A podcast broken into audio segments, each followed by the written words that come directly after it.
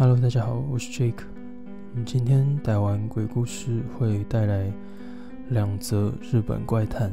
那我们就废话不多说，马上开始我们的第一则怪谈。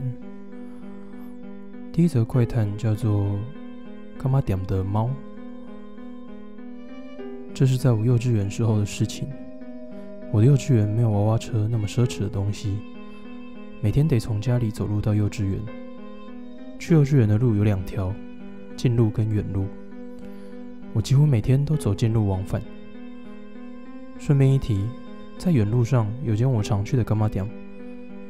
那间干妈店有只纯白毛色、绿眼睛的漂亮的猫。其实我是怕猫的，但因为很喜欢那间店的猫，每次去干妈店时都会望着它看。虽然干妈店的阿妈说摸摸看也没关系，但我毕竟还是会怕。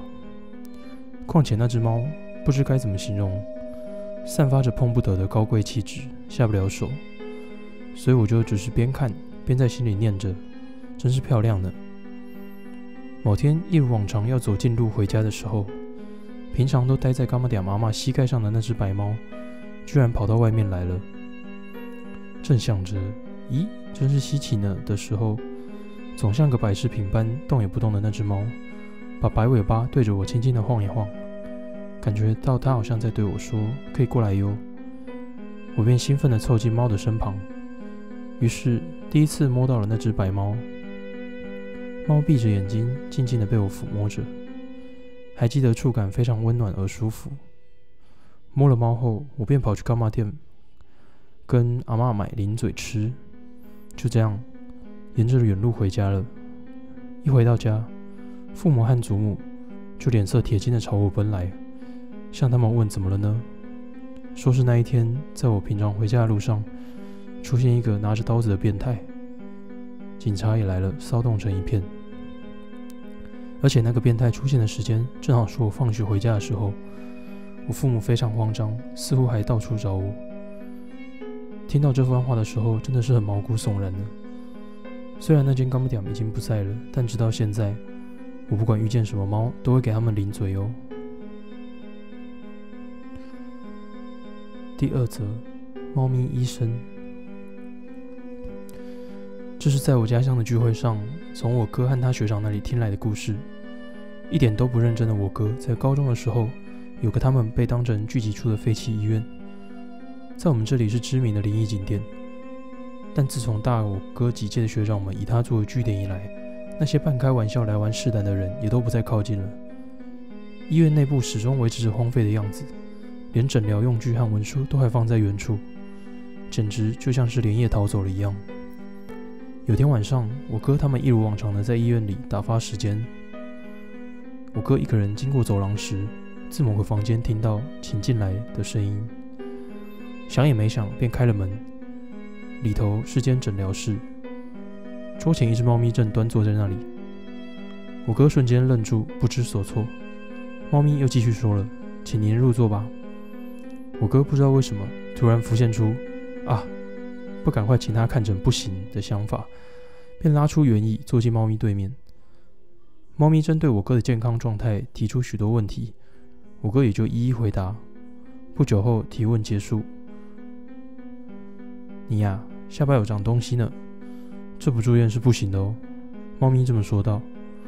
我哥含糊的回答，住院可能不太。接着，猫咪便穿插许多医学上的见解，说服我哥住院。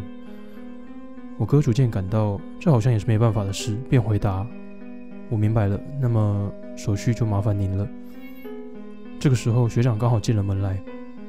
根据学长的说法，当他经过走廊时，从门外听见我哥的声音，本以为是自言自语，听来却好像正在跟谁对话，感到奇怪，便开了门。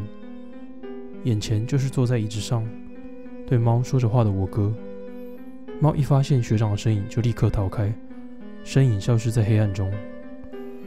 我哥也在那个瞬间回过神来，我刚刚到底在干嘛呀？的害怕起来。